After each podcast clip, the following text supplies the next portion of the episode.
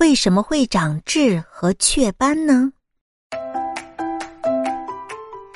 痣在医学上被称为黑色素细胞痣，有时紫外线集中照射在皮肤的某一个部位，这样就非常容易导致那个部位的黑色素细胞增多。黑色素细胞长期堆积以后，就会在皮肤的表面形成痣。有的时候，痘痘也会变成痣。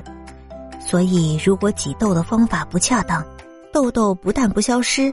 反而颜色会渐渐的变深，从而变成黑痣。雀斑是一种浅褐色的小斑点，大多数是分布在鼻梁、脸颊还有额头的部位。它也像痣一样，是因为紫外线的照射，黑色素集中在一个地方而形成的。有一些欧美国家的女性还把拥有雀斑当成是一种美的标志呢。雀斑是可以遗传的。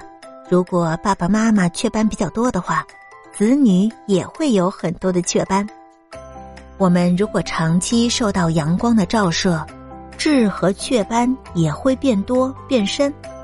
所以，当你外出的时候，最好戴上遮阳帽或者是遮阳伞。